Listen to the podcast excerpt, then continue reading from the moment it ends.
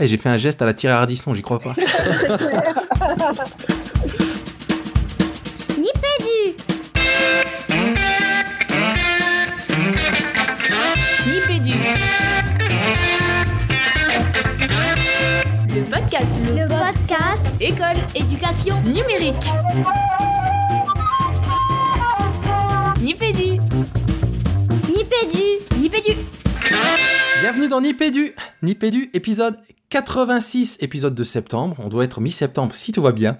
Euh, et donc, je me retrouve avec les trois comparses de cette saison, alias, ben, tiens, on va commencer par Jean-Philippe Maître. Salut Jean-Philippe.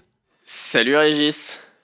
Alors, l'été a été bon? Ah, L'été a été très bon, la rentrée s'est bien passée, donc euh, tout va bien. Et pour toi? Ouais, impeccable, super. Euh, bon retour aussi. content de rentrer de vacances pour reprendre le travail avec énergie, donc tout va bien. Ah, motivé. Salut Fabien Aubard. Salut Jean-Philippe Maître et salut Régis Forgione. J'ai le sourire en coin parce que vous parlez d'une rentrée qu'on n'a peut-être pas encore effectuée, mais c'est la magie du podcast. Je suis content de vous retrouver tous les deux avec euh, votre légendaire énergie. Et il me semble, Régis, Jean-Philippe, que de l'énergie, on va en avoir euh, ras la patate. Je sais pas si ça se dit, mais j'aime bien l'expression ce matin. Dans cette émission 86, Régis. Ah bah, émission 86 où on va vraiment mettre l'élève au cœur de sa réussite avec un invité qu'on avait vraiment, vraiment, vraiment hâte d'avoir. C'est Marie-Hélène Fasquelle. Bonjour Marie-Hélène. Bonjour, merci à vous trois pour votre invitation. Ah bah, on s'est régalé avec ton livre, donc on, on se régale déjà d'avance de cette euh, bonne heure qu'on va passer avec bonheur justement euh, avec toi pour ce, cet épisode 86. Je vous propose à tous que ben on fonce directement justement dans, dans la première partie de l'émission, à moins que vous ayez quelque chose à rajouter les garçons? Aucunement. On te suit. On te suit, Régis Alors c'est parti, première partie de l'émission. Le dossier de Nipédu Le dossier Partie numéro 1, qu'on a intitulée sans avoir lu le livre, mais on s'est rendu compte euh, en le lisant que la référence était trop simple, donc euh, trop belle. La première partie qu'on a appelée Marie- Marie-Hélène, fasse qu'elle le vaut bien. Pour ceux qui liront le livre, vous comprendrez, vous comprendrez la référence, elle était... Elle était forcément, il fallait la faire. Et donc, Marie-Hélène, nous on te connaît un petit peu maintenant. On a eu la chance d'échanger en off avec toi, d'avoir plusieurs échanges avant cette émission. Mais pour nos auditeurs et pour les gens qui nous écouteraient, qui ne te connaissent pas, on va commencer par la question traditionnelle de Nipédu. Marie-Hélène, qui es-tu? Eh bien, beaucoup de monde en fait. Euh, je suis d'abord une maman et une belle maman complète. Euh, je suis aussi forcément passionnée par l'anglais, la littérature, les nouvelles technologies, les voyages, la nature, donc tout ce qui est plantes et et vous le savez puisque vous avez lu le livre, euh, la voile. La, vo- la, la- la voile, elle occupe, elle occupe une partie importante dans ta vie. On apprend beaucoup de choses sur toi, Marie-Hélène, dans ce, dans ce bouquin, puisque le premier chapitre est consacré notamment plutôt à ton, à ton parcours de formation initiale et tes premières années dans le métier. Et c'est- un peu étrange ce premier, euh, ce premier chapitre parce qu'on se dit bah, qu'est-ce que ça va être un biopic de Marie-Hélène Fasquelle? Et on peut s'interroger sur la fonction qu'a toute cette évocation de ses premiers pas dans l'économie générale du bouquin. Est-ce que tu peux nous dire toi comment tu as pensé ce, ce premier chapitre, cette première partie du livre et, euh, et quelle fonction elle avait euh, dans bah, justement dans, dans ce que tu allais amener dans la suite de l'ouvrage? Oui, bien sûr. En fait, euh, c'est l'histoire de mes élèves et du professeur parce que tout est lié en fait. On n'a pas d'élèves si on n'a pas de professeur et vice versa. Donc, euh, c'est ce qui m'a amené à ce métier et ce qui a qui a créé cette passion, qui a nourri cette passion. Donc, euh, je me suis dit qu'il fallait peut-être repartir un peu en arrière pour pouvoir mieux expliquer cette relation à l'élève et cette relation, euh, cette passion pour euh, faire progresser les élèves. Mais du, coup, alors, euh, l'idée de cette émission, ça va bien sûr de ne pas révéler ce qu'il y a dans le bouquin, même si nous, on apportera quelques bribes, mais plutôt de donner envie aux auditeurs d'aller lire. Moi, personnellement, euh, je te le dis, hein, Marie-Hélène, ce livre, il m'a mis une pêche d'enfer cette semaine. C'est vraiment, j'avais, j'avais un petit moment le matin où je te lisais dans les transports et puis, et puis avant de faire mon sport, et, j'adorais. C'était vraiment mon moment de fraîcheur. Donc déjà, moi, je tenais à te remercier pour ça. Et, alors, j'ai dit, on ne révélait pas, mais, mais, mais ta passion enseignante, euh, est-ce qu'elle est venue de la rencontrer avec les élèves? Est-ce qu'elle est venue de d'autres rencontres qui se sont passées avant? Est-ce que c'est quelque chose, pour reprendre les termes des psychologues, de structurel ou de conjoncturel? Euh, Enfin, parce que la passion, c'est un élément énorme dans, euh, dans, ta pratique, dans ta pratique. Ça revient, ça revient dans des témoignages d'élèves que tu amènes. Je me, je me souviens de, de, Basma qui dit ce serait génial si tous les profs pouvaient être passionnés. Sauf que bah, c'est pas le cas. hein. C'est un, un échange qu'on a eu en off avec les garçons pour préparer cette émission. Donc, comment est-ce qu'on devient ou comment est-ce qu'on est un prof passionné Eh bien, je pense que, il y a, enfin, il y a plein de questions dans ta question. Ouais. Donc, la première, tu m'as demandé ce qui avait euh, engendré cette passion. Est-ce que c'était le contact avec les élèves ou avant? Ben, En fait, c'est bien avant, parce que euh, ce sont les contacts avec mes professeurs et mes instits. Euh, la première, c'était mon instit de CP, Madame Vasseur, qui m'a marqué pour la vie, qui, qui m'a donné le goût de tout, d'apprendre de tout. Bon, évidemment, comme c'est aussi familial hein, et aussi euh, mes racines qui font que j'avais une soif d'apprentissage euh, euh, gigantesque. Donc la première chose, c'était ma prof de CP, et, mais je n'avais jamais imaginé à cette époque-là devenir professeur. Et en sixième, premier jour de sixième, je rencontre des enseignants de différentes matières, et c'est là que je me dis, bah, je veux être prof je veux répondre aux questions comme eux le font, je veux, je veux participer à ça. Et en fait, euh, c'est comme ça que, naît la passion. Sachant que je suis une personne passionnée dans tous les domaines, je fais à fond, je ne fais pas en fait. Donc, euh, c'est aussi sûrement euh, très lié à la personnalité. Je pense que je n'aurais pas pu faire ce métier si je n'étais pas passionnée. Et, du coup, si on, prend le contre-pied de ça, on peut faire ce, on, on peut faire ce métier sans être passionné?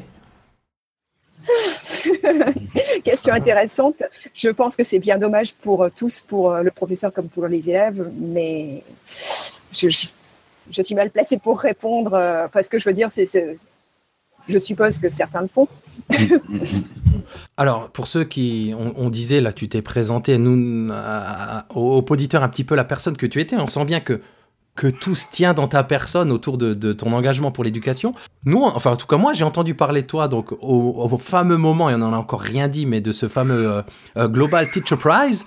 C'est de, cette expérience qu'est tiré, qu'est tiré ton ouvrage. Alors, est-ce que tu peux présenter ce que c'est que ce Global Teacher Prize et pourquoi tu t'es lancé dans cette aventure? Bon, qu'est-ce que c'est déjà? C'est un prix qui euh, a pour but de mettre en valeur euh, des enseignants parce que les parents de Sonny qui étaient enseignants et euh, il a, il admire énormément les enseignants. Or, il se rend bien compte euh, que pas seulement en France, mais dans la plupart des pays, c'est ce que j'ai constaté aussi quand j'étais à Dubaï, c'est que dans la plupart des pays, les enseignants sont dénigrés. Et c'est très dommage parce que, et très dommageable parce qu'on est bien d'accord que si les enseignants ne vont pas bien, forcément, ils sont moins bien dans leur classe, ils sont moins bien en tant que personne et ce n'est pas une bonne idée pour euh, nos enfants. J'ai un fils, j'ai trois belles filles, j'ai maintenant deux petits enfants parce que mon mari est plus âgé et donc euh, je, je ne leur souhaite rien de mieux qu'un prof passionné qui va leur donner envie de travailler et j'ai digressé. C'est pas grave, c'est pas grave. On, on était autour du, du, du Teacher Prize. Pourquoi tu t'es lancé là-dedans Alors, donc le Teacher Prize, pourquoi je me suis lancée? Donc, euh, c'était la troisième édition. Euh, lors de la deuxième, une collègue américaine m'a poussée à m'inscrire. Je suis allée voir et je lui ai dit, mais arrête tes bêtises, enfin 50 meilleurs profs du monde, bon, bah c'est bon, il y en a 50 meilleurs que moi, laisse tomber. Et puis j'ai abandonné, j'ai oublié, et l'année suivante, elle m'en a reparlé. Et je me suis dit, bon, je vais aller jeter un coup d'œil quand même sérieux, euh, regarder les critères de sélection, et je correspondais absolument à tous les critères de sélection. Bon, pourquoi pas. Mais aussi, surtout, j'ai vérifié bah, qui était ce Sonny Varky, à quoi ça correspondait, est-ce que l'éthique derrière ce prix me correspondait. Et euh, cette personne est ultra riche, forcément, puisqu'il offre un million de dollars et puis euh, des tas d'autres choses. Il euh, fait des projets au Kenya à tout niveau pour les enfants qui, justement, sont dans le besoin. Et il il offre tous les ans la moitié de, son, de ce qu'il gagne en fait. Donc, euh, quand j'ai vu qu'il s'agissait de global citizenship, donc de vraiment aider les élèves à aller plus loin et d'y réfléchir ensemble, que je rencontrerai les collègues, donc les 50 collègues de cette année, mais ceux de l'année précédente et ceux de l'année euh, encore précédente, eh bien je me suis dit que c'était une superbe opportunité, même si pas une seconde je n'ai cru que je serais sélectionnée, mais euh, ça m'a pris quelques heures pour remplir sept fois 500 mots. Enfin, c'était c'était rien du tout. Ça correspondait aux sept critères de sélection Et, euh, et puis ça m'a amusé tout simplement, mais j'avais un peu honte parce que dire qu'on est peut-être l'un des meilleurs profs du monde, c'était un peu risible, et euh, enfin à mon, avis. Et donc, bah, je l'avais dit qu'à une seule personne, ma proviseur, et bien sûr ma, famille proche. Donc, bah, c'est raté. et, et, alors, du coup, bah, je, me, je me permets de rebondir. Une question, du coup, comment ça, si tu dis qu'au début justement, tu avais un peu cette, cette timidité de pas forcément vouloir en parler aux collègues, etc finalement, ça s'est su.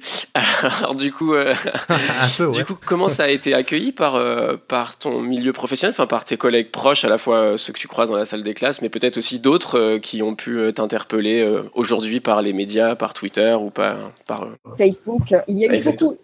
Oui, oui, j'ai eu beaucoup, beaucoup de contacts avec des collègues que je ne connaissais pas et des parents aussi, qui me disaient toujours la même chose. C'est-à-dire que eh bien, euh, enfin, quelqu'un qui parle des profs qui font, euh, qui font quelque, qui font des choses extraordinaires dans la classe. Euh, les collègues et les collègues et les parents que j'ai rencontrés euh, en ligne, donc sur Twitter, sur Facebook, qui euh, me contactaient, ont spontanément parlé de deux choses. Soit ils étaient ravis qu'enfin on dise quelque chose de positif sur l'enseignement, sur l'apprentissage, sur les profs, et sur les élèves, parce qu'on ne tape pas que sur les profs, hein, on tape aussi beaucoup sur les élèves et leur niveau. Et, euh, ça, ça fait beaucoup de bien à beaucoup de, collègues. Et la deuxième, la deuxième réponse, la deuxième, euh, le deuxième type de, de contact que j'ai eu, c'était euh, je n'en peux plus, je n'en peux plus, je vais mal. Euh, c'était une grande détresse de la part d'enseignants qui sont dénigrés, euh, qui sont qui ne sont pas valorisés simplement comme nos élèves. En fait, tout ce que je dis dans le livre sur les élèves, bah, c'est valable pour l'être humain. Et alors, du coup, quel genre de réaction tu as pu avoir face à ces, à ces, à ces deuxièmes types de réactions que tu as pu recevoir? Ces enseignants qui, justement, te témoignaient une détresse ou Qu'est-ce que ça te provoquait en toi et qu'est-ce que, quelle réaction tu leur euh, proposais ou offrais? Bah, beaucoup de tristesse. Bah, tout simplement, on discutait, on en parlait et, euh, certains sont devenus des amis euh, sur Facebook, sur Twitter et on se suit. Et, je pense que ça leur a fait beaucoup de bien. Moi, moi, j'aimerais revenir sur cette histoire de, Global Teacher Prize et sur la. Oh, j'espère que je l'ai bien dit, je me suis pas rendu compte que j'étais face à une prof d'anglais. Oh la panique Oh là là, la panique Alors là, j'ai une pression de... En fait, il, il faut, il faut qu'on fasse, et je pense que c'est important de le dire aux auditeurs, il faut qu'on fasse, Régis, si tu le permets, Jean-Philippe, la genèse de cette émission. En fait, Régis, qui, qui bien sûr me fait bosser pendant toutes les oh là vacances, là. la nuit, tout le temps, il est assez incroyable pour ça. Il, ça me, il me dit, il me dit, est-ce que tu as vu passer les publications autour de cette enseignante? Donc euh, surtout sur Twitter, parce que comme le savent nos auditeurs, nous on, on, est surtout sur ce sur ce réseau-là. Et puis, euh, bah, ce qu'on voit qui est mis en avant, alors il me semble que c'est dans ta bio aussi, c'est assez flagrant sur le bouquin quand on regarde la première de couverture c'est ce Global Teacher Prize. Donc moi, je suis venu dans cette émission, Marie, avec euh, avec beaucoup d'appréhension, quelque chose que je n'arrivais pas que je n'arrivais pas à m'expliquer par rapport, si tu veux, à, euh, à cette punchline de euh, finaliste du Global Teacher Prize, de meilleur prof du monde. D'ailleurs, j'aime bien parce que dans le, dans le reportage de France 2, ça, la première phrase de, de la journaliste, c'est la Coupe du Monde des profs. Et moi, j'aime bien, c'est intéressant parce que la punchline, elle est, elle est intéressante parce que elle, moi, elle m'a mis dans une disposition pour découvrir ton travail. Et en fait, c'est pour ça que je te dis que j'ai pris énormément de plaisir à lire le bouquin. C'est que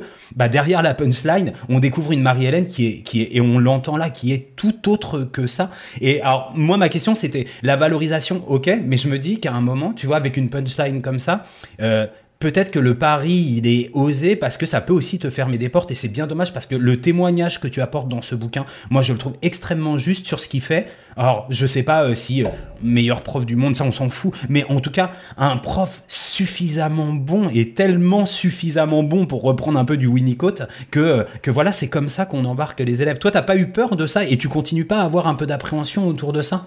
Si, si, si. Ben, bon, la, la première de couverture, c'est fait avant tout par l'éditeur. Hein. Euh, donc oui, bien sûr, mais en même temps, je me dis que le livre, les auditeurs et auditeurs maintenant vont en parler et, et, ce sera le bouche à oreille, tout simplement, je pense. En, en tout cas. Ouais, vas-y Marie. Non, non, c'est moi, vas-y, continue.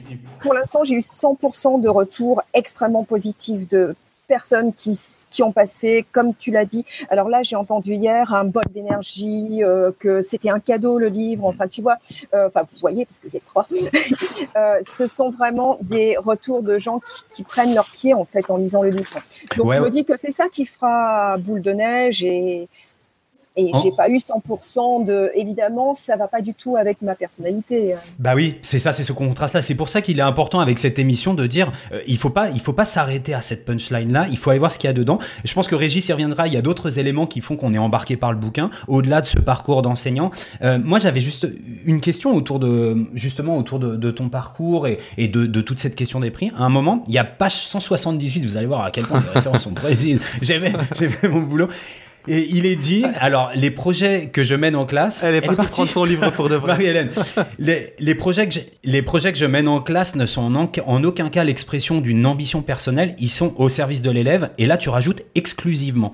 Moi je disais à Jean-Philippe en off que je ne crois pas à un moment à ce genre de, de phrase, parce que je me dis que quand on va chercher cette énergie-là, euh, on le fait bien sûr par, euh, j'ai envie de dire par professionnalisme, Euh, tu, as un- tu as une intelligence relationnelle et un sens de l'empathie qui est très très développé, donc ça te fait t'engager énormément pour les élèves, mais je me dis que il y a quand même quelque chose derrière. Et pour te donner un exemple, j'ai discuté un peu avec Régis que je connais bien, et nous il y a une, y a une dimension de développement personnel importante, c'est-à-dire qu'on on retourne, on, a pour nous très égoïstement, très ontologiquement, une forme de satisfaction à être dans cette dans cette réussite de faire progresser les élèves. Est-ce que toi tu te retrouves là-dedans? Est-ce que est-ce que vraiment c'est tout pour les élèves? Ou un peu comme Régis, on pourrait expliquer par cette forme de développement personnel euh, ton, ton, ton- ta passion et ton engagement pédagogique Euh, je pense.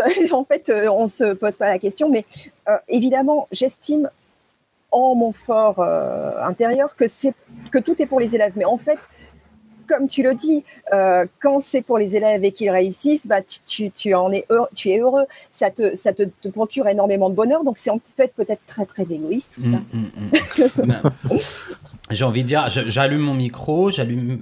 Ouais, j'allume mon micro, tu vas voir que c'est une de mes spécialités, je coupe le micro.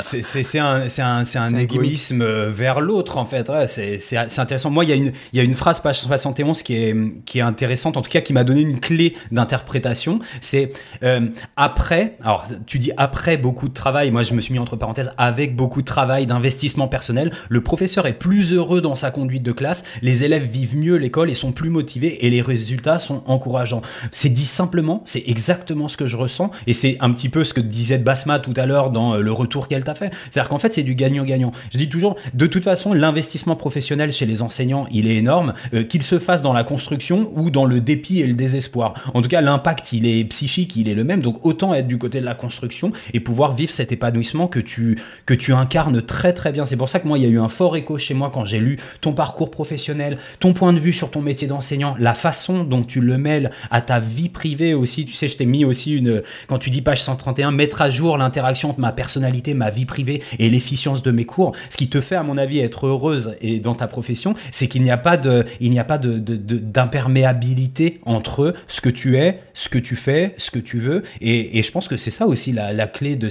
de cette réussite-là pour toi et pour tes élèves ou pour tes élèves et pour toi. Oui, j'en suis convaincue. Et donc, c'est la preuve aussi, tu vois, avec un autre, une autre citation, c'est la preuve que c'est en fait aussi très égoïste parce que tu es bien. Euh, des notes d'émission très très complètes, les garçons. J'enchaîne un petit peu. Vous me direz si j'ai sauté des choses. Il y a des couleurs de partout, ça clignote, j'adore. Euh, une, citation tirée du livre qui fait peut-être le lien avec ce qui vient d'être- dit. Tu dis, euh, ah, je vais pas citer la page même si je l'ai noté. Euh, j'ai la conviction que les changements de la société viennent de la base et qu'ils réussissent quand ils partent de ceux qui en sont les principaux acteurs. Là, tu parles donc é- évidemment du côté des profs et c'est un peu la grande je sais pas ce qu'on on peut dire, tendance actuelle avec, on voit ces collectifs enseignants connectés, tous ces enseignants sur les réseaux qui font les choses et qui transforment le système par la base. Euh, et ça fait écho aussi avec la classe réussite dont tu parles. Tu sais, euh, tu, tu dis à un moment, ils ont ré- finalement, euh, on leur donnait peu de chance et ils ont réussi le fameux grand chelem, bah, notamment grâce à leurs enseignantes et grâce à eux, hein, qui sont aussi la parce base. que c'est eux qui ont fait le travail. Moi, je les ai, je les ai, enfin, je suis l'accompagnatrice. Et comment on trouve l'équilibre du coup Tu sais, alors là, évidemment, forcément, il y a beaucoup d'enseignants euh, euh, très engagés euh, dans leur travail comme toi qui, qui, qui écoutent Nipédu. Mais cet équilibre entre c'est de l'innovation, ça n'est pas de l'innovation. Il faut regarder le résultat sur les élèves aussi. C'est pas seulement le fait de, de travailler par projet ou de faire toutes ces actions. Cet équilibre-là, toi, tu le trouves comment? Euh, tu veux dire entre les résultats au bac, par, par exemple, et euh, ben, en fait, je le trouve euh, sur le plan de, ben, des, de la, enfin, les nouvelles technologies m'aident énormément. C'est-à-dire que je fais beaucoup de traditionnels. Donc, euh, il faut bien sûr que j'ai un coefficient 10 pour l'instant. Euh, en littérature américaine. Donc, je ne peux pas me permettre de ne pas les préparer à la dissertation américaine, pas française du tout. Des jeunes qui sont en train d'apprendre à écrire une dissertation française, et moi, je bouscule tout parce que ça n'a rien à voir. Euh, donc ça, c'est très difficile pour eux, aux commentaires composés et à toutes les, euh, les à tous les exercices qui leur seront utiles pour le bac.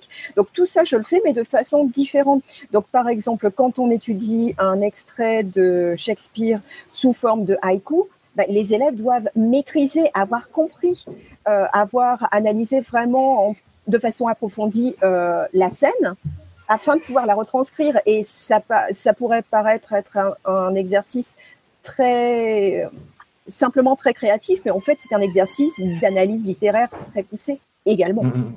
Les garçons, quelqu'un va enchaîner? Ouais, parfaitement. Ouais, ouais, très bien, très bien. Bah, du coup, moi, j'enchaîne sur, enfin, si je, peux. Euh, euh, en fait, euh, ce, que, ce, dont tu viens de parler là à l'instant, moi, c'est justement peut-être un peu une des choses qui m'a manqué un peu dans, dans, le livre, et du coup, J'aurais envie qu'on profite que tu sois là pour. Alors, bon, ma question va être peut-être un peu vague, mais si tu veux, là, ce que j'ai apprécié dans ta remarque, c'est en savoir plus sur effectivement ce que tu fais en classe parce que en fait dans ton livre il y a le truc qui transpire et dont on a parlé en début d'émission là c'est vraiment ton enthousiasme et ta passion et et c'est extrêmement communicatif et c'est extrêmement grisant même euh, mais euh, on a parfois un peu la frustration de tu passes vite sur le fait de dire bah voilà j'ai travaillé avec euh, j'ai travaillé Shakespeare avec les haïkus ou j'ai fait tel projet e-twinnings ou j'ai fait telle chose mais au bout du compte parfois on en vient à se poser la question c'est quoi le quotidien de la classe de Marie-Hélène Fesquel Comment, qu'est-ce qui se passe quand elle arrive en classe? Est-ce que c'est tous les jours différent? Est-ce que c'est tous les jours la fête? Euh, Est-ce qu'il y a une structure euh, du cours sur dans lesquelles les élèves se retrouvent euh, à chaque enseignement avec un début qui est un peu pareil Enfin, voilà. Et moi, j'ai eu, m'a manqué un peu cette vision de, du quotidien de tes élèves et de ton quotidien aussi à toi dans cette Alors, salle la réponse est très facile parce qu'en fait, dans le livre, il y a aussi un second livre qui est constitué de toutes les notes de bas de page avec des liens vers des cours complets, par exemple, si je me souviens bien, mais si ça n'y est pas, je l'ajouterai, euh, tous mes cours sur Shakespeare, donc absolument tous les cours de A à Z avec les corrigés, enfin, tout y est quasiment. Il y a aussi un lien vers euh, absolument toutes mes formations et je forme non-stop tous les ans. Je fais plusieurs formations en ligne et elles sont toutes, tous les diaporamas qui sont très très complets sont en ligne et sont euh, alors dans le livre, si vous avez l'EPUB ou euh, le Mobi, vous pouvez euh, cliquer directement sur le lien. Pour euh, les personnes qui ont la version papier, il suffit d'aller sur un lien unique, un Padlet que j'ai que j'ai créé pour vous et sur lequel vous aurez absolument tous les liens y compris la cytographie. Donc en fait, si vous êtes avide d'en savoir plus, tout est là. Mais je peux expliquer aussi un petit peu, bien sûr. Bah du coup, juste alors en effet, euh, mais très juste très rapide. Enfin, est-ce que tu est-ce que tu as euh, des habitudes Enfin, est-ce qu'il y a des habitudes Est-ce que tu, tu aurais quelque chose à nous dire sur le quotidien de ta classe? Alors, euh, bah, les habitudes, c'est que en effet, les nouvelles technologies sont toujours présentes sous une forme ou sous une autre, même quand on est en, en débat en classe. Donc, ce que j'aime faire, c'est bon, leur donner un travail à faire à la maison, qui est en général en classe inversée. Donc il s'agit d'une vidéo ou de cinq vidéos différentes à étudier ou bien d'un de textes. Ça peut être différents textes pour faire un peu de déficit d'information. En fait, ça dépend de, de, ce que je vais faire en classe. Donc ça peut, j'essaye de varier un maximum les activités euh, pour justement ne pas lasser mes élèves. Donc euh, parce que c'était mon problème principal quand j'ai débuté. Donc euh, non, je ne fais pas toujours la même chose. En revanche, il y a des invariants. Donc le premier invariant, c'est qu'ils ont quelque chose à faire à la maison et euh, qu'ils auront un Google Doc en général par, pour toute la classe. Et euh, sur ce Google Doc, je leur demanderai un travail collaboratif que je corrige complètement, qu'ensuite j'annote aussi et que je dépose dans une Dropbox qui est pour cette année-là, pour la classe, euh, et qui est classée selon les œuvres qu'on étudie. Donc ça, c'est la première chose. La deuxième chose, en classe, dès qu'ils arrivent en classe, donc on se met au travail, on voit un petit peu euh, ce qu'ils ont compris, ce qu'ils n'ont pas compris. Et là, je passe de groupe en groupe, mais surtout, euh, je, enfin, je m'occupe surtout des élèves qui ont eu des difficultés. Ceux qui ont, qui réussissent très bien et qui euh, et qui ont compris la tâche partent en autonomie. Dans, dans un coin de la classe, tandis que les autres, eh bien, je les aide. Donc la classe inversée, ça me permet aussi d'approfondir pour les élèves qui ont des difficultés et pour aller plus loin pour les autres. Ensuite, euh, pendant cette tâche, n'importe laquelle, j'ai mis à disposition de la classe un Google Doc de nouveau dans lequel ils vont prendre des notes. Alors ça peut aller jusqu'à 30 pages et ça je le corrige le soir, je la note, je le mets dans la Dropbox. Donc en période scolaire, si j'ai des cours à préparer et c'est très très long de préparer euh, des cours sur Shakespeare par exemple, ça me prend plusieurs mois. Eh bien, ça, je le fais pendant les vacances. Donc, ça, c'est ce que je fais l'été sur mon voilier, soit le matin, soit le soir, enfin, quand on est arrivé au port. Euh, qu'est-ce que j'allais dire euh, Les cours, si je devais les préparer pendant l'année scolaire, avec tout ce que j'ai à corriger à côté, bah, ce serait impossible. Mais euh, c'est vraiment très enrichissant parce que bah, d'abord, quelquefois, les élèves ont des idées qu'on n'avait pas eues, pas eues, alors que bah, Shakespeare, ça fait quand même 400 ans qu'on en parle. Donc, euh, quand on a des petites idées comme ça originales, c'est génial parce que à l'examen, on leur demandera de, de, rédiger des dissertations, entre autres, qui seront les plus personnels possibles. Donc j'essaye d'inculquer cette pas inculquer la créativité, mais d'inculquer ce, besoin de d'interpréter le texte. Et la première chose que je leur dis quand chez les élèves, il n'y a pas de mauvaise réponse en littérature. Toute interprétation est valide à condition que vous ne que vous puissiez euh, la, la soutenir, support en anglais, la soutenir avec euh, un, une citation. Donc si une citation du texte euh, vous permet de dire quelque chose, ça ne peut pas être faux, même si c'est l'opposé complet de ce que moi je viens de dire. Et ça, c'est magique. Alors, je vois que mes collègues ont plein de questions à, te poser en, retour. Alors, juste en gros, euh, si j'essaye de, synthétiser un peu ta réponse, en fait, ce qu'on retrouve encore dans, comme invariant dans ta classe, en fait, je pense que c'est ta spontanéité. Enfin, moi, c'est ça que j'entends, c'est quelque chose de ta spontanéité dans cueillir ce que les élèves te font et leur laisser la place de s'exprimer avec tes Google Docs. Euh, c'est essentiel. Ouais, ouais. Alors, euh, à nuancer, hein, parce que et elle l'a dit, Marie. Je t'appelle Marie parce que j'ai lu dans le livre que Marie, c'était bien. en, en, fait, voilà, c'est ce, ce savant c'est ce savant dosage entre une scénarisation qui est quand même bétonnée en amont, Jean-Philippe, et derrière, du coup, comme Marie, je pense qu'elle est, elle est à l'aise dans cette, sa scénarisation, et ça fait quelques années, et excuse-moi pour la formule, Marie, qu'elle enseigne, elle est suffisamment à l'aise dans ses routines professionnelles pour laisser toute la latitude à l'expression des élèves et pouvoir rebondir et les amener là où elle veut les amener. Donc, euh, dans les composants du bon prof ou du, je pense que là aussi, on est sur quelque chose de typique où arriver avec une scénarisation euh, euh, à la fois rassurante et outillante pour l'enseignant, qui va venir compléter des gestes professionnels qui sont bien affinés dans la classe, des, gestes d'animation voilà, plus le plaisir d'être au milieu de ses élèves, bah, je pense que là, on a, on a vraiment le, le bon, euh, le bon, le bon mash-up, quoi. Euh, Marie-Hélène, plusieurs choses. Alors, je, je sais plus, il y a trois ans sur France Inter ou sur France Culture, je sais plus, il y avait une, une série de l'été qui était juste géniale sur Shakespeare.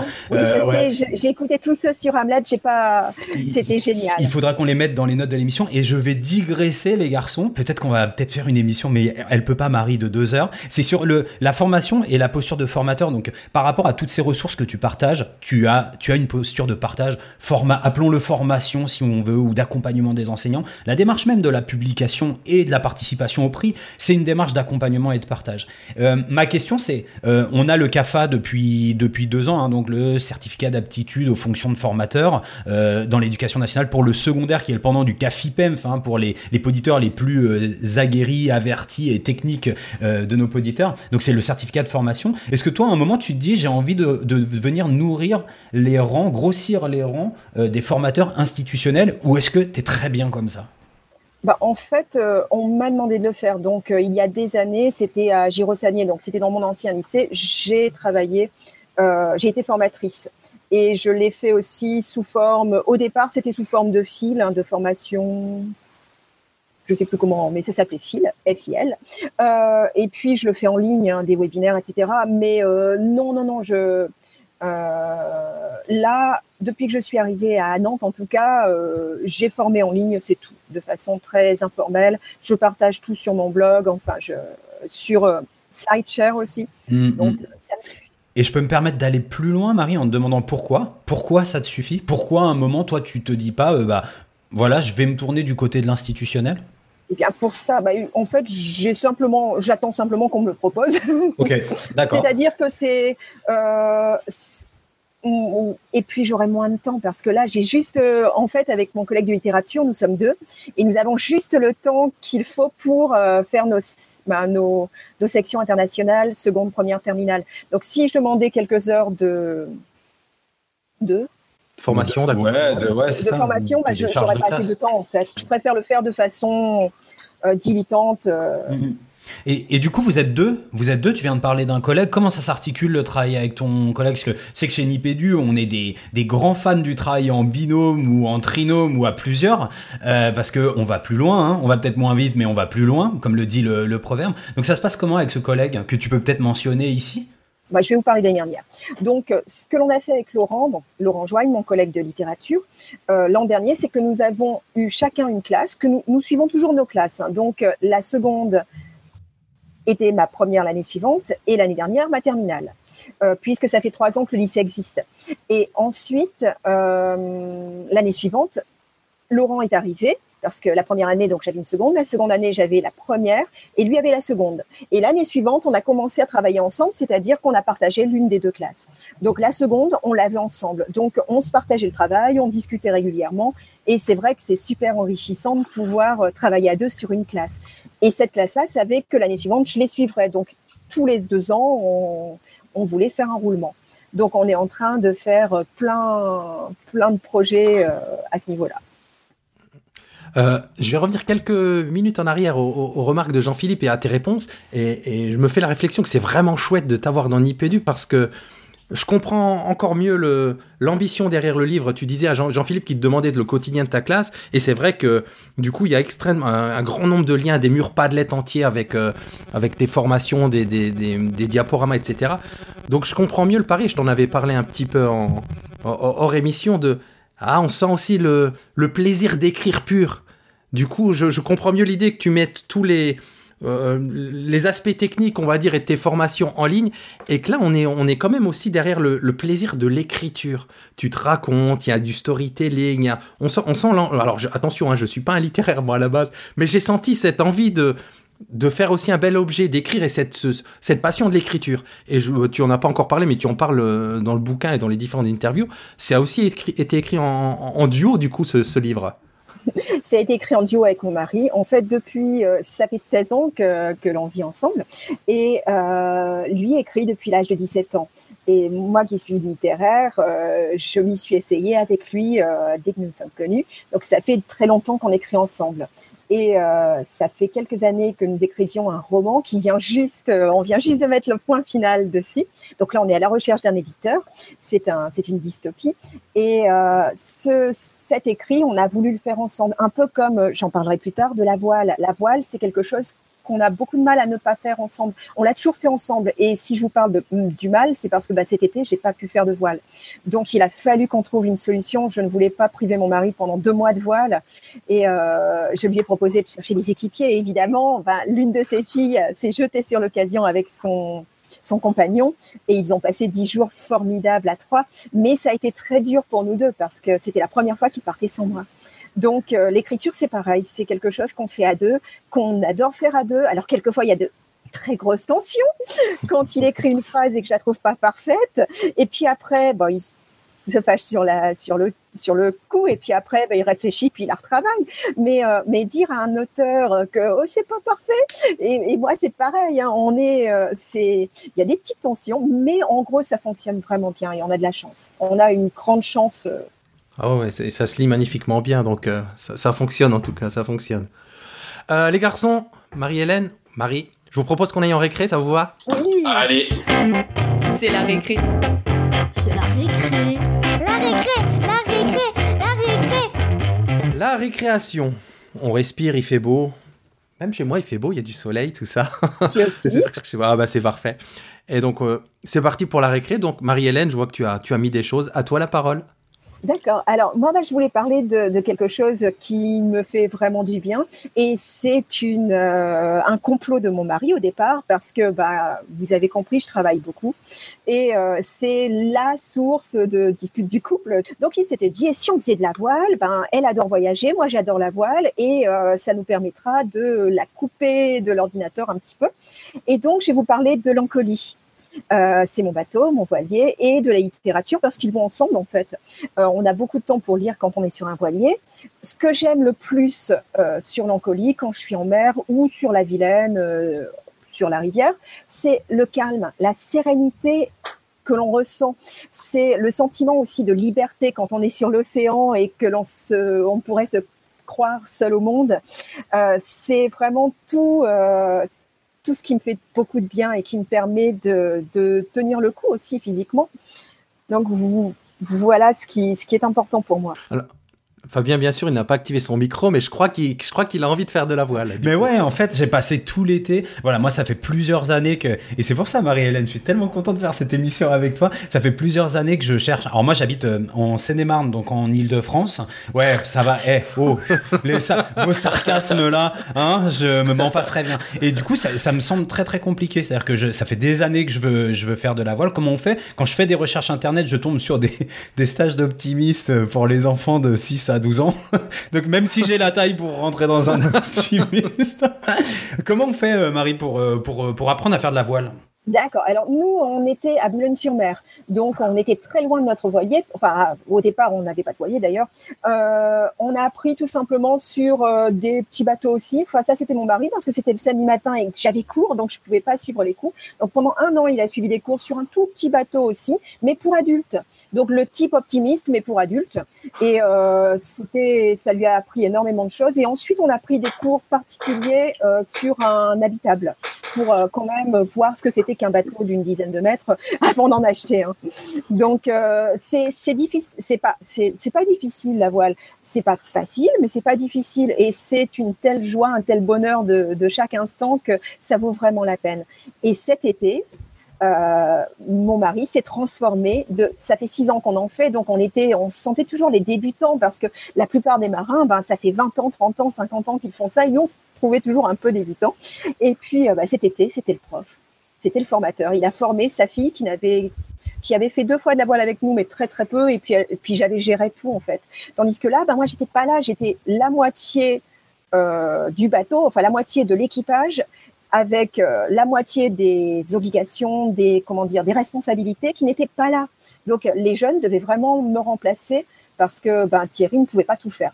Donc euh, et puis il ne savait pas forcément. Enfin j'ai dû le former vite fait aussi lui au GPS par exemple et à plein d'autres choses que je gérais 100% euh, quand on était à deux. Donc, bah, il s'est transformé en formateur et c'était bien sympa. Il s'est rendu compte que bah, on avait fait beaucoup de chemin.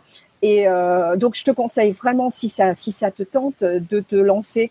Alors, il faut que tu te trouves un endroit où il y a autre chose que les optimistes de 6 à 12, mais, mais je suis sûre que c'est ça existe pas trop loin de chez toi. Ouais, il y a des bases de loisirs, euh, tu sais, où l'UCPA propose. Euh, donc, je vais aller faire un tour euh, là-bas. Et après, je me disais, du coup, il y a la possibilité de d'être de, volontaire sur un équipage. Peut-être que ça, c'est formateur. J'avais entendu parler de ça aussi. C'est l'équipier. Et il y a de plus en plus de sites où on peut trouver. Et nous, à un moment, on, on bah, je vais rien vous dire parce que certains des auditeurs vont peut-être lire notre blog bateau, mais il nous est arrivé une petite chose et du coup l'année suivante j'ai voulu qu'on ait un équipier.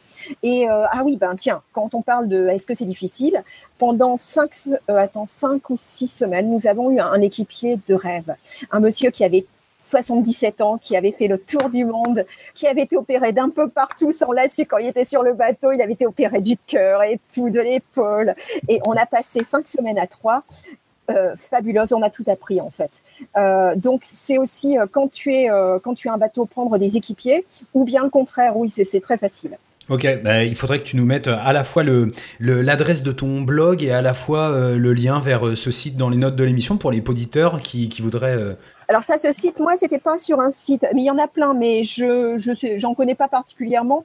Euh, nous l'avions rencontré sur le port, tout simplement. Ok, d'accord. Ah, on mettra tout ça dans la et on a passé un moment fabuleux, et c'est encore un ami, euh, presque six ans plus tard.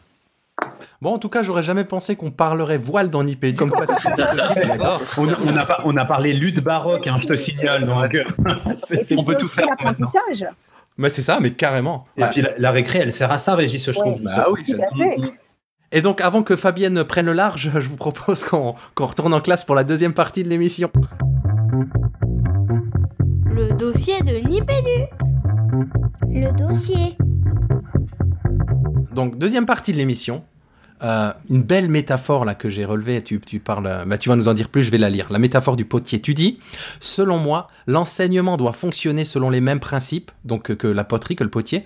Il doit actualiser les formes, les dynamiser dans le contexte de son époque.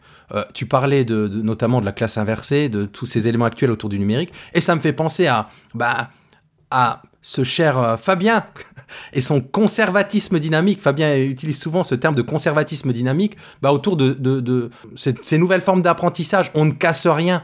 En fait, on prend ce qui existe, on le transforme, on le change. Enfin, dis-nous ce que tu penses, ce que, ce que, enfin, développe cette métaphore que nous, on a beaucoup appréciée, si tu veux bien, Marie. Oui, bien sûr. Alors, la première euh, chose euh, que certains ont peut-être remarqué s'ils suivent le, la page Facebook du livre, c'est que ma belle-sœur est potière. Donc, euh, ce n'est pas tellement innocent euh, cette métaphore. Je l'ai choisie d'abord parce que je voulais lui rendre hommage, parce qu'elle fait un très très beau métier dans le Limousin et c'est, j'adore euh, ses poteries. Et la seconde, bah, c'est simple en fait, parce que comme comme le, Fabien le dit, donc on est à 100% dans le conservatisme dynamique, c'est-à-dire que la poterie allie parfaitement la tradition, mais aussi la modernité. Et c'est ça, je pense, qu'il faut faire en classe. En tout cas, moi, c'est ce que j'essaye de faire dans ma classe. Et, je reprends ce que je viens de dire. Euh, j'ai horreur du dogmatisme, donc je ne dirai jamais il faut faire ça. Je, pense que pour moi, c'est bien. Après, chacun fait ce qu'il veut, mais c'est ce que je pense en tout cas. Mmh, mmh, mmh. Euh, Je vois que Jean-Philippe il se gratte la tête. Non, non, non, non mais c'est, je, je, me gratte la tête. Non, c'est, parce que c'est vrai que là-dessus, je pense qu'on est vraiment, enfin, je sais pas comment dire, je pense que tous les trois, euh, et donc avec Marie-Hélène pour cette émission, on est vraiment sur la même longueur d'onde parce que c'est vrai que il euh, y a rien de plus énervant euh, quelque part que, que que les enseignants ou que d'ailleurs ou que les politiques ou que les gens qui parlent d'éducation en disant il faut tout remettre à plat, il faut tout recasser. Non, je pense que ça, les, les hommes apprennent depuis des millénaires et des millénaires et que ça, ça va pas se réinventer à chaque fois, mais que par contre, tous les outils, toutes les nouvelles choses qui arrivent sont là pour euh, justement euh, façonner cela différemment, donner un nouveau dynamisme. Euh, et, là-dessus, donc c'est non, non, c'était pas un grattage de tête, c'était plus une approbation. Mais tout à fait, parce que si, pour moi, avancer, c'est pas défaire, c'est refaire, c'est améliorer, c'est aller plus loin, mais c'est pas tout défaire et tout casser, parce que sinon, bah, on en serait encore à l'âge de pierre quasiment. Mais, mais, n'empêche que dans l'impulsion qui t'a euh, amené à réfléchir à d'autres formes d'enseignement, euh, moi aussi, hein, je me suis vraiment reconnu dans le, dans le bouquin, Marie. Il y, a une, euh, il, y a, il y a un moment où tu dis, je te cite, en résumé, alors donc c'est sur les, les, tes premières expériences de classe. J'ai déjà envie de faire autre chose, quelque chose qui ne va pas à l'encontre de l'apprentissage traditionnel, mais qui le complète, le ravive, ne pas se laisser enfermer face aux difficultés. Et moi, j'ai le sentiment que dans mon parcours enseignant, ce qui m'a poussé à aller vers de l'innovation pédagogique, c'est pas un dogmatisme pédagogisme hein, qu'on pourrait nous reprocher. C'est juste le fait de me rendre compte que avec l'enseignement traditionnel, quand je convoquais ce qui m'avait été donné en formation initiale ou ce qui était hérité de mes représentations du rôle d'enseignant dans mes souvenirs d'anciens élèves, à un moment j'ai trouvé des limites. Et j'ai trouvé des limites face à des élèves en difficulté. Moi, c'est grâce aux élèves en difficulté que j'ai appris ou que, que, j'ai trouvé l'énergie de me dire on va aller un petit peu plus loin. Donc euh, là encore, hein, c'est pas une question, je suis désolé, j'ai pris la parole, mais c'est de dire moi ce livre il m'a aussi touché parce que bah, j'ai pu facilement m'identifier à ce que à ce que toi tu proposais. Et encore une fois, voilà, derrière la punchline du euh, Global Teacher Prize, il y a le parcours d'une enseignante suffisamment bonne, voilà, qui, qui pense à ses élèves, qui nourrit ça avec sa passion, avec euh, peut-être son goût aussi de euh, comment dire ça, d'une forme de vivacité intellectuelle et, d'expression de ta créativité, où tu vas chercher des solutions, mais tout ça, tu le fais pas. Enfin, je suis désolé pour tous les peintres, hein, mais tu peins pas un tableau pour peindre un tableau, mais cette créativité, tu la mets au service de la réussite de tes élèves. Et c'est pour ça peut-être qu'à un moment, on peut s'interroger sur le titre du bouquin, parce que je trouve, Marie, et pardon de te le dire, que dans ce bouquin, on parle beaucoup de toi, mais le fait de parler de toi, ça vient éclairer le comment tu t'y prends pour faire réussir tes élèves. Et je pense que, enfin, je sais pas, détrompe-moi si j'ai dit une bêtise, mais, mais moi, c'est mon sentiment. Non, pas du tout. Et c'est vrai que c'était un vrai problème parce que, bah, comme tout part de moi, puisque je parle de mes expériences, forcément, je suis omniprésente, mais en même temps, ça illumine et ça éclaire ce que, que j'essaye de, de, faire passer comme message, sachant que je suis entièrement à 100% d'accord avec toi, et en particulier sur le fait que euh, on te parle toujours, oh, mais tu es innovatrice, tu, es, tu fais de l'innovation, mais en fait, si j'ai commencé à innover, c'est pas pour dire euh, ah super, je vais avoir des lauriers, je serai innovatrice. Si j'ai innové, comme tu viens de le souligner, c'est parce que j'avais des problèmes dans ma classe, parce que j'avais des euh, besoins d'élèves auxquels il fallait que je réponde. En fait, tout part toujours de l'élève même si je parle de la, c'est la voix du prof qui parle forcément, hein, mais tout part de, des besoins de, de nos élèves. Jean-Philippe, je te prends un peu à froid, mais ça, c'est quelque chose que toi, tu as, rencontré dans la littérature de la recherche en sciences de l'apprendre, ou le fait que c'est la confrontation avec des élèves à besoins spécifiques ou avec la difficulté scolaire qui va, à un moment, entraîner une forme de, euh, pas d'engagement pédagogique, mais, mais de réflexion plus profonde sur les pratiques pédagogiques qui dépasseraient, tu vois, un espèce de schème d'enseignement euh, plus traditionnel? Alors, j'aurais tendance à te répondre que je suis même pas sûr que ça soit un champ d'étude. C'est-à-dire que je, je sais pas, hein, mais tu vois là comme ça à froid justement, euh, pour moi, et ça rejoint des choses que je disais euh, la semaine, enfin dans le précédent numéro euh, sur sur les pratiques de recherche en sciences de l'éduc. Si tu veux, c'est tellement compartimenté, c'est-à-dire qu'aujourd'hui un chercheur, c'est tellement c'est tellement analytique, il y a vraiment quand on s'intéresse, enfin toute la recherche sur les pratiques enseignantes, et euh, du coup, euh, bah, il y a des gens qui s'intéressent au langage, aux gestes, euh, à comment on enseigne les maths, enfin plein de choses. Je suis même pas sûr que, tu vois, il y a eu vraiment des travaux qui spécifiquement se soient intéressés à la mesure dans laquelle une démarche pédagogique se crée en réaction, on va dire, directe à, ce qui se passe, enfin un ressenti par rapport à, à, ce qui se passe du côté des élèves. Et d'autant moins en ce qui concerne Marie-Hélène parce qu'il me semble qu'il y a aussi euh, tout un aspect de sa pratique, enfin tout, que moi j'ai saisi euh, dans son livre et dans ce qu'elle dit, qui est aussi beaucoup tourné vers euh, la perception des affects des élèves et, de quelque chose qui est, tu vois, elle parle aussi beaucoup, enfin Marie-Hélène, tu parles beaucoup de, créativité, de, de, ces choses-là qui sont en fait pour la recherche, qui sont encore des choses un peu intangibles qu'on ne sait pas trop comment saisir.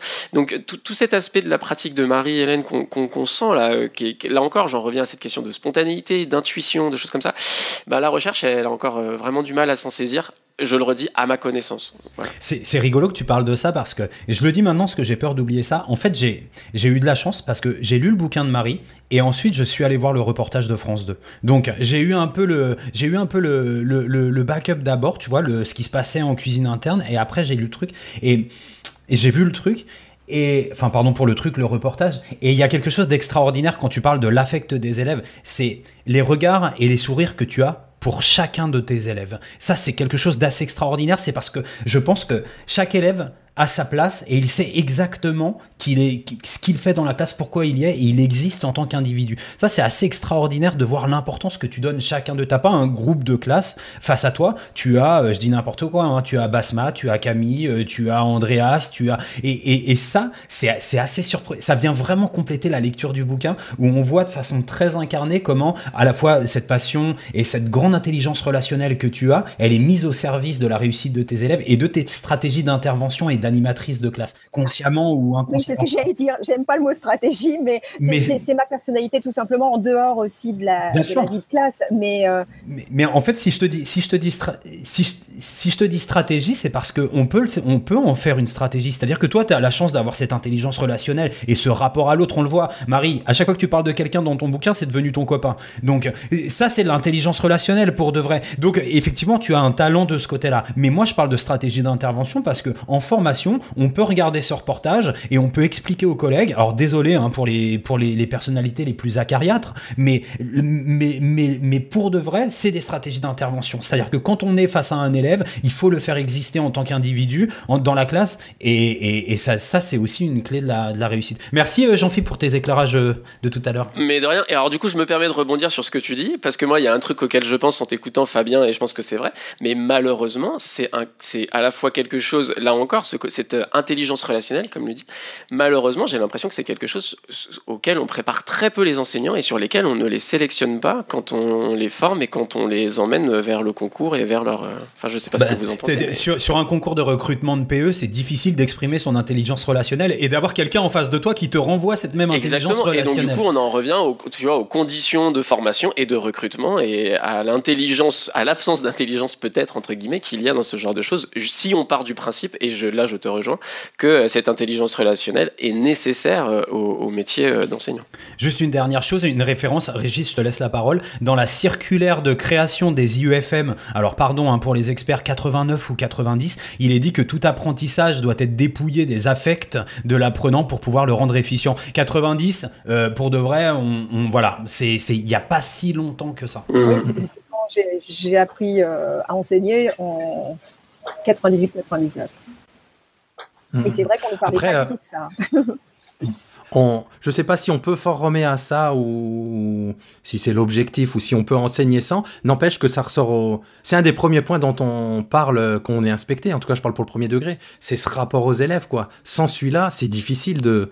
Bah, enfin, je vois pas comment on peut être dans la relation humaine avec les élèves leur transmettre quelque chose si alors j'ai envie de dire en mode à l'ancienne en remplissant des seaux vides quoi mais on sait bien que ça ne fonctionne pas comme ça donc l'affect il est vraiment fondamental dans la classe et c'est un des premiers tours qu'on a à chaque fois qu'on est inspecté de bah voilà cette ambiance de classe cet affect qui se ressent tout de suite quand on entre dans la dans, dans, la classe d'un enseignant enfin je pense quoi et, et, c'est c'est carrément fondamental. Alors là, je vais faire des pirouettes, les garçons, parce que je vais rebondir, revenir sur toute cette séquence.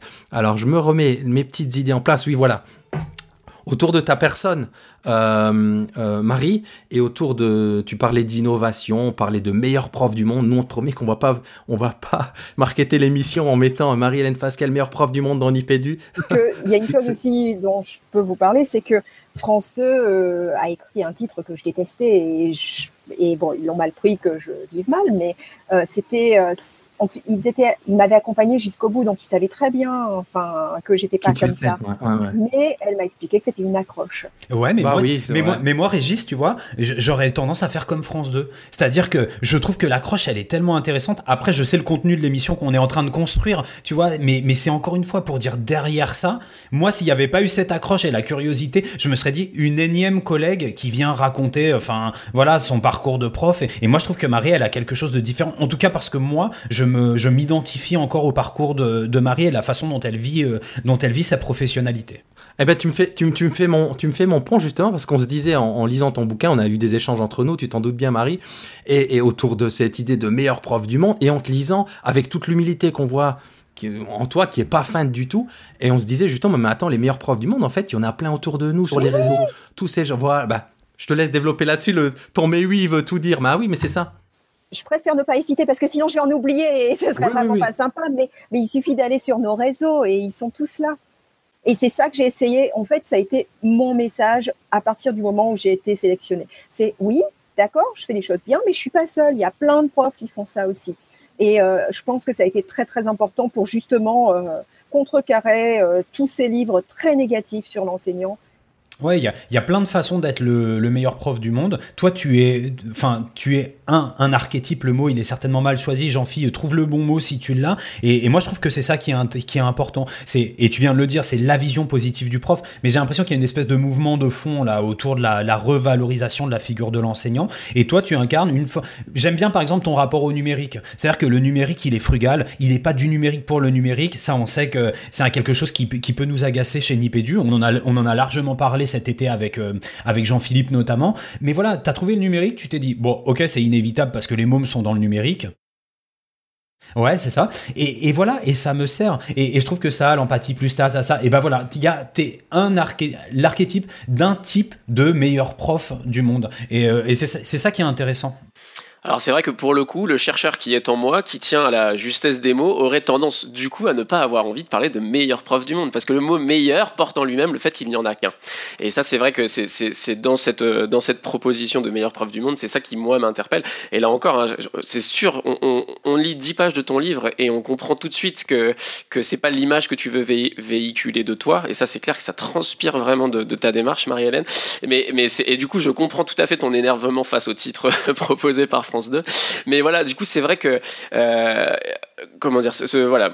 C'est pour ça que, du coup, pour répondre à Fabien, que pour le titre de notre émission, je préférais ne pas, tu vois, parler de meilleur prof du monde parce que, au bout du compte, euh, voilà, je trouve qu'il y a, un hommage à rendre à, tout un ensemble d'enseignants qui sont, euh, qui, font un, travail considérable sous des formes différentes, avec des idées différentes, etc. Donc, du coup, voilà c'est comme pour nos élèves. hein. Plus il y a diversité, mieux c'est en fait. Ah ouais, bah tu fais carrément lien. C'est vrai que moi j'ai chaque année mes élèves qui me demandent qui est le meilleur de la classe. Je fais jamais ça quoi. Ça, quoi. Wow. Le meilleur de la classe, quelle horreur quoi. Donc euh, pas de meilleur élève de la classe, pas de meilleur prof du monde. Ou alors tous Bah, les meilleurs il- dans un il- domaine quoi.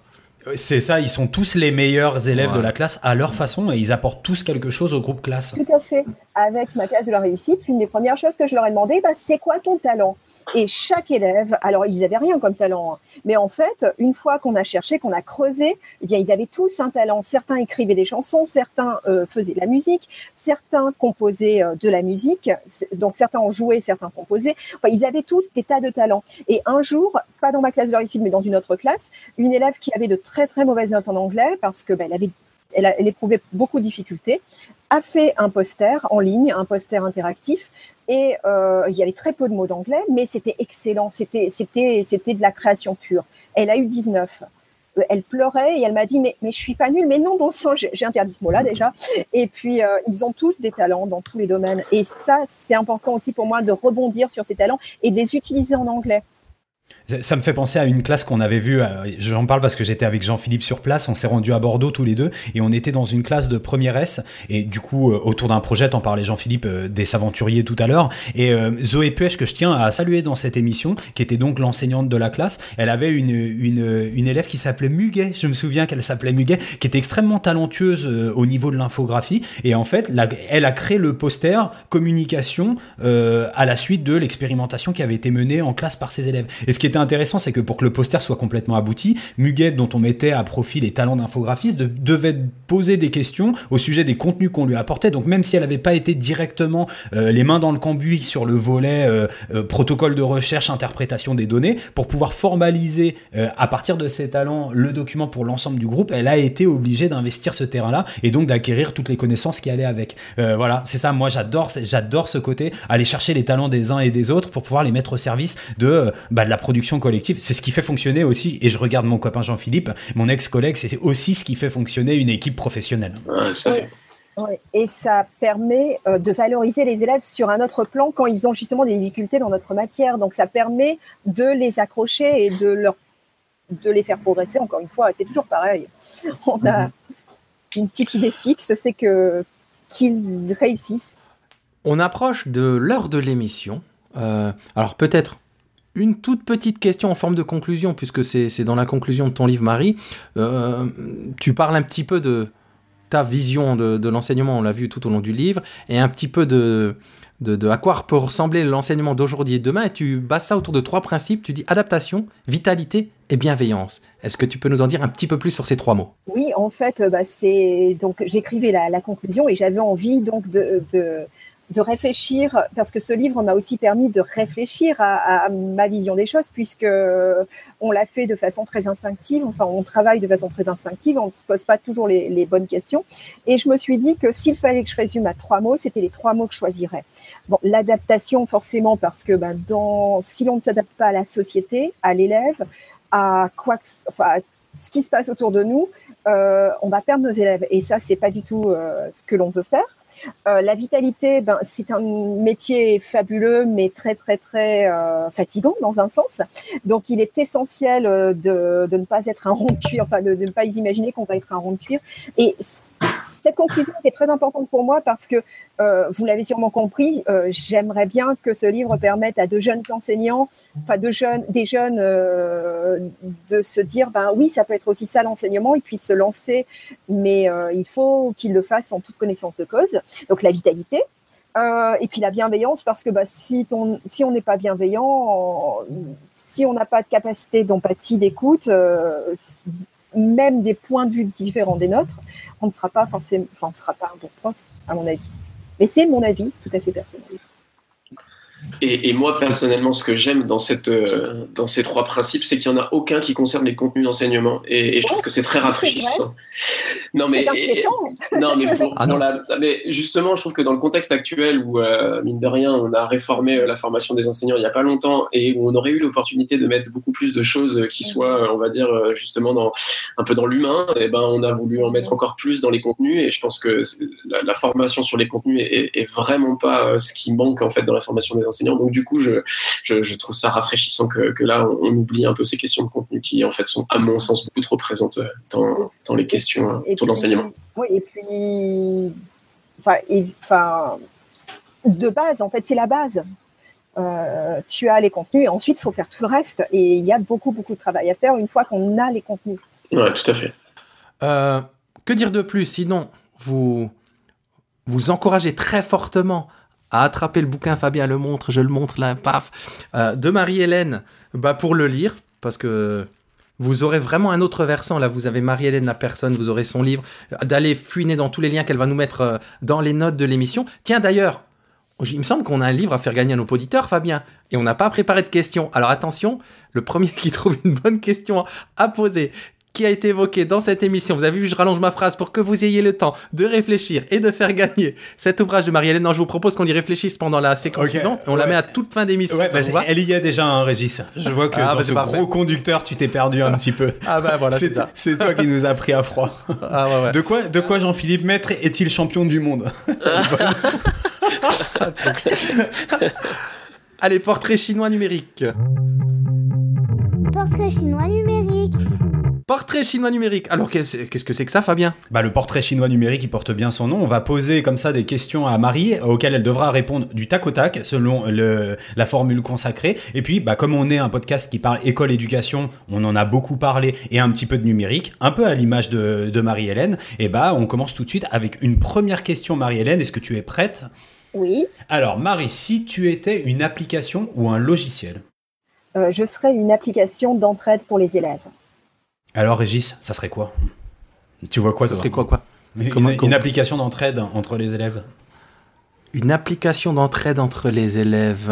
Oh là là. Bah en fait, et, et tout à l'heure quand tu parlais d'un GDoc, euh, c'était un peu le principe. hein. Je pense qu'on peut détourner tout un tas de solutions pour, euh, pour permettre aux élèves de s'entraider. Jean-Philippe Ouais, question suivante, Marie-Hélène. Un- Si tu étais un objet numérique, Alors là, c'est ça fuse, ce serait un smartphone.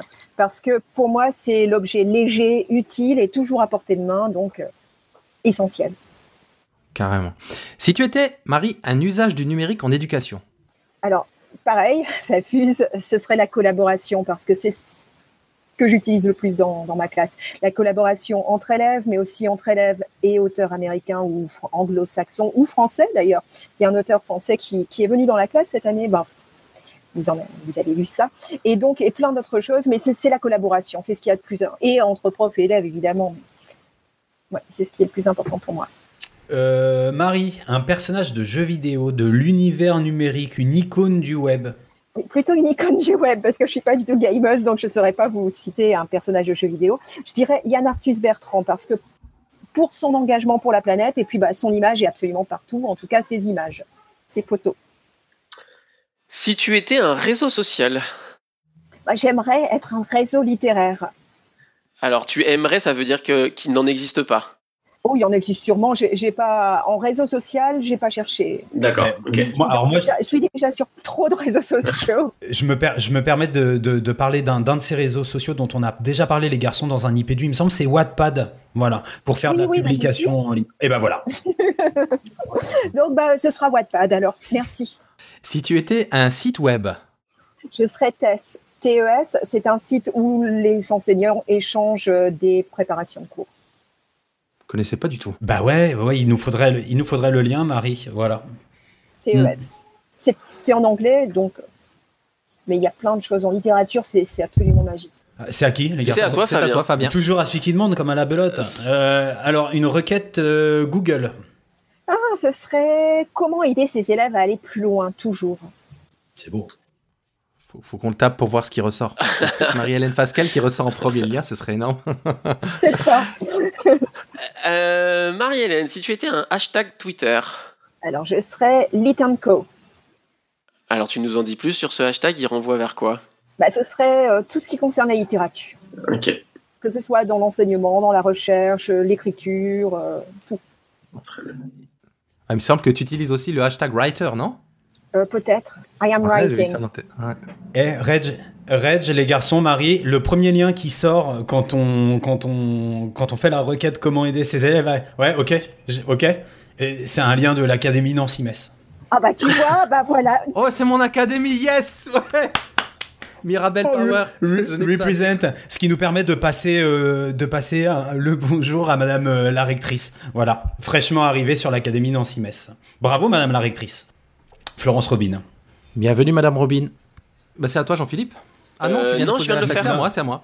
Si tu étais Marie-Hélène, une technologie ou une innovation numérique Euh, ben, pareil, j'hésite pas, ce serait Internet parce que je suis de cette, euh, je suis plus âgée que vous trois et c'est euh, quelque chose que je n'ai pas connu quand j'étais jeune. Donc euh, l'informatique, les nouvelles technologies, Internet en particulier, euh, pour moi, ça relève de la magie encore. Je tiens à préciser qu'aucun de nous a connu Internet quand on était jeune. Ah, vous êtes très jeunes tous les trois. Mais oui, c'est logique. Ah, j'ai- Ah, il- Donc vous, il a- vous comprenez ce pas que je veux dire, je pense. Bah oui. Ah bah ouais, complètement. Et Fabien, je pense que c'est toi qui, co- qui clôture. C'est vrai, alors euh, si tu étais un troll, qui serait ta cible? Ah bah ça c'est- c'est c'est aussi assez facile. Euh, je serais euh, ma cible serait les trolls parce que j'ai horreur de ça, tout simplement. Et on Un rappelle à nos ouais, on rappelle à nos auditeurs, never feed a troll. C'est ça la technique. Bon, eh bah, parfait pour ce portrait chinois numérique. On en sait encore un peu plus sur toi. Je vous propose qu'on fonce vers inspiration, coup de cœur, coup de gueule et bim. Inspiration, Inspiration. coup de cœur, Coup de cœur. Coup de gueule. coup de gueule. Marie, as-tu des coups de cœur, des coups de gueule, une inspiration à partager avec nous? Alors oui, je voudrais parler de quelque chose qui m'émerveille. Ce qui m'émerveille, c'est plein de choses, mais par exemple l'arrivée à Belle-Île quand j'aperçois la forteresse à l'horizon. Ça, ça m'émerveille systématiquement. La baie de Quiberon, enfin le monde de la navigation, tout ce qui est entraide, admiration partagée pour l'océan, le respect de la nature, le monde de l'eau, tout simplement, qui n'est pas le nôtre, qui, qui est assez inconnu pour nous. Nous sommes des terriens et c'est aussi euh, le monde de la voile, c'est aussi une vie plus simple parce que quand on est sur l'eau, eh bien il faut économiser l'eau, l'électricité, enfin tout ce qui est euh, électrique. Et pour moi, c'est une philosophie de la vie qui qui qui exprime bien ce que ce que j'aime et tout ce qui est bah, nature. J'ai encore plus envie de faire de la voile, les gars. Eh, Fabien, il n'y a pas de wifi, attention. Tant mieux. Tant mieux. C'est justement ça tout l'un. bon, il y a la 4G si on va pas trop loin. Non, non, mais sans appareil connecté, c'est très, très, très, très bien. Ah ouais, c'est mieux, ouais. Ouais, je crois que c'est c'est un peu l'idée. ouais. On aura peut-être besoin d'un équipier l'été prochain si je suis en état de faire du bateau. Bah écoute, euh, on reste en contact. Ah ouais. Eh, vous nous écrirez un livre, hein. On vous invitera dans les pédus pour le tour du monde. Euh, allez, on fonce vers le mantra du mois. Le mantra du mois? Mantra du mois? Le mantra du mois. Et le mantra du mois, bah, il est à toi, Marie-Hélène. Eh bien, le mantra du mois, si vous lisez le blog bateau, vous allez comprendre euh, un petit peu plus. Donc, ce sera qu'à cela ne tienne. Quoi qu'il arrive dans la vie de tous les jours, mais aussi en classe, ben, c'est savoir donner envie, savoir donner envie à tous d'aller plus loin, de ne pas se laisser euh, aller à cause de, de la moindre difficulté. C'est de toujours, toujours euh, bah, continuer sur tracer son petit chemin. Et je crois que bah, dans le livre, c'est un petit peu ce que je montre, c'est que c'était pas gagné pour moi au départ et, euh, et qu'à cela ne tienne, on y va, on va plus loin. Eh, bienvenue dans le club des, des stoïciens existentialistes. oh là là. Et tu sais qu'à cause de toi, Jean-Philippe, je me suis tapé tous les stoïciens. Alors en podcast hein, cet été, mais là on a fait, on revient toujours sur euh, la vie est bonne, on en fait quelque chose, et, euh, et j'ai l'impression qu'on te rejoint. Moi, je voudrais juste compléter les garçons parce que je me suis fait un petit corpus. Alors, faut que le chef il, il soit d'accord avec ça. Je peux parler un peu, euh, chef, ou pas? Tu m'appelles chef, moi Ouais. C'est c'est un peu Vas-y, petit, vas-y. ah, J'aime bien quand. En fait, euh, il y a pas mal de citations dans, dans le bouquin. Et, euh, et moi, j'aimerais bien donner quelques citations. Euh, tu as donné parce qu'il résume bien le bouquin. Alors, quelques-unes, hein, pas toutes. Euh, tradition bouddhiste. Le maître montre le chemin, mais il est lui aussi sur le chemin. Ça, c'était pas mal. Euh, tu cites, bon, Basma, on l'a dit hein, tout à l'heure, ton élève, l'idéal, le rêve, ce serait que tous les profs soient passionnés. Moi, j'aime bien celui-ci. Et j'adore celle de François Guizot. Le monde appartient aux optimistes. Les pessimistes ne sont que des spectateurs. Et je finirai sur celle-ci parce que, allez, bim. Bien joué. Eh, là, on est inspiré pour, pour toute une saison avec toutes ces citations. Euh, alors, oh là là, le conducteur, il fait 15 pages. J'ai eu la malchance de remonter jusqu'en haut pour chercher un truc, et là, je redescends. Et voilà, j'y arrive tranquillement. Ah, c'est la question bonus, la vraie, là, cette fois. Donc, si vous voulez remporter un exemplaire du, du, du livre de Marie-Hélène, quelle est la question, Fabien? Alors, on, on, a parlé de Marie, mais au travers de Marie, on a parlé de nombreux auteurs. On vient de le faire avec le mantra du mois. Donc, lequel de ces auteurs n'a pas été cité dans l'émission? Ça vous va, ça, les gars? C'est parfait. Allez, alors, est-ce que c'est François Guizot Est-ce que c'est François Lamoureux Ou est-ce que c'est. voilà, ou François Guizot ou François Lamoureux. Le premier qui, euh, qui apportera une réponse euh, sur Nipédu. Je ne sais pas si tu veux donner un hashtag, euh, Régis. Hashtag je Nipédu? Ok, je Nipédu. Eh bien, il gagne un exemplaire de ce bouquin qui personnellement m'a fait tellement de bien en ces jours de rentrée. L'élève au cœur de sa réussite de Marie-Hélène Fasquelle aux éditions François Bourrin. C'est ça, Marie? Tout à fait, oui. Alors, l'éditeur qu'on remercie pour l'envoi euh, des exemplaires et pour cet exemplaire Ouais. qui sera à gagner.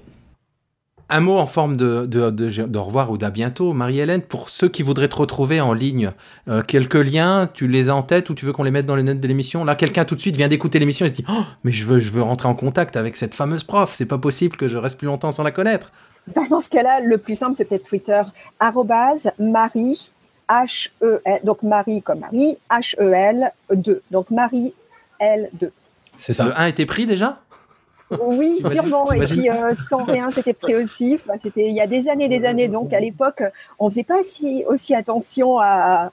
Donc, et c'est resté. C'est vrai. Ouais, si, t'as quand même Régis qui a, qui a chopé le prof des en 2011. Bravo 2009, 2009, mon bonhomme. 2009, le mec. 2009. Eh, Bravo. L'INPI a qu'à bien se tenir, prof des écoles. Bim. En fait, c'était bête hein, parce qu'il est trop long finalement. Tu vois, comme tu dis, qu'on s'y connaissait pas au début, on faisait n'importe quoi, mais ça tombe bien. Euh, bon, ben, écoute, Marie, Marie, vraiment un grand, grand plaisir d'avoir pu échanger avec toi. Et comme tu le disais, la tienne, tu l'as prouvé ce matin, hein, tu as mal au dos, on sait tous tes problèmes de santé, donc un énorme merci. Ah oui, Aussi. qu'à Merci à vous. On, ben, on se retrouve de toute façon sur les réseaux et, et- et on complète ces notes d'émission et à la diffusion de l'émission. Là, on- on a hâte d'avoir encore des échanges avec toi. Avec Euh. Les garçons, on se dit à la prochaine émission. J'ose pas annoncer de date, on verra bien. Parce que on est plutôt plus productif que, que l'année dernière pour le moment. Donc peut-être ce sera encore plus tôt que prévu, on va voir. Ça roule. A fait la grimace. Ah, je fais la grimace. Merci Marie, merci les garçons. Et grâce à cette émission, plus que jamais, bah, on garde la pêche. Bah, merci en tout cas parce que vous m'avez vraiment touché énormément. Ciao, ciao ciao. Merci encore Marie-Hélène.